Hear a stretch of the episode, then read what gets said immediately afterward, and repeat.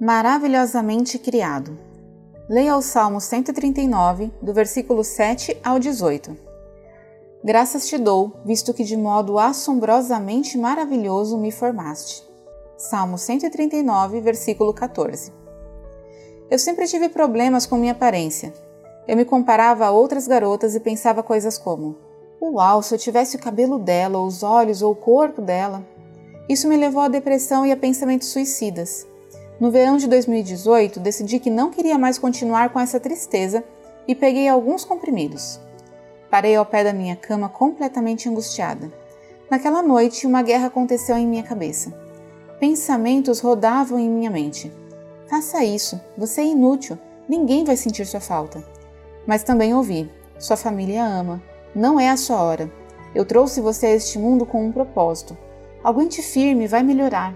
Eu sabia que Deus estava comigo quando eu lutava com esses pensamentos.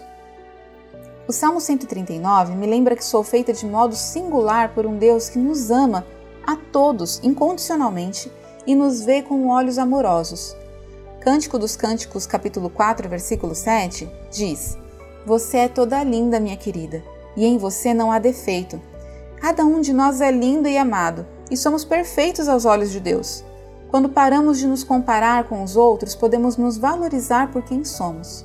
Somos filhos de Deus e Ele nos ama incondicionalmente, apesar das nossas diferenças. Somos feitos de forma excepcional e maravilhosa.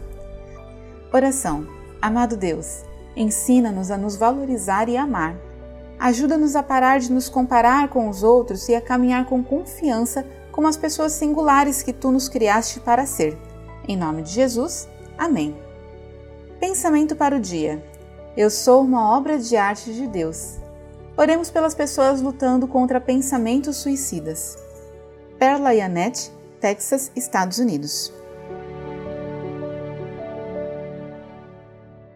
Essa mensagem foi publicada originalmente no No Cenáculo Impresso, edição de novembro e dezembro de 2021. Assine a publicação com reflexões diárias e aperfeiçoe a sua vida devocional. Acesse nocenáculo.com.br ou ligue para 11 2813 8600.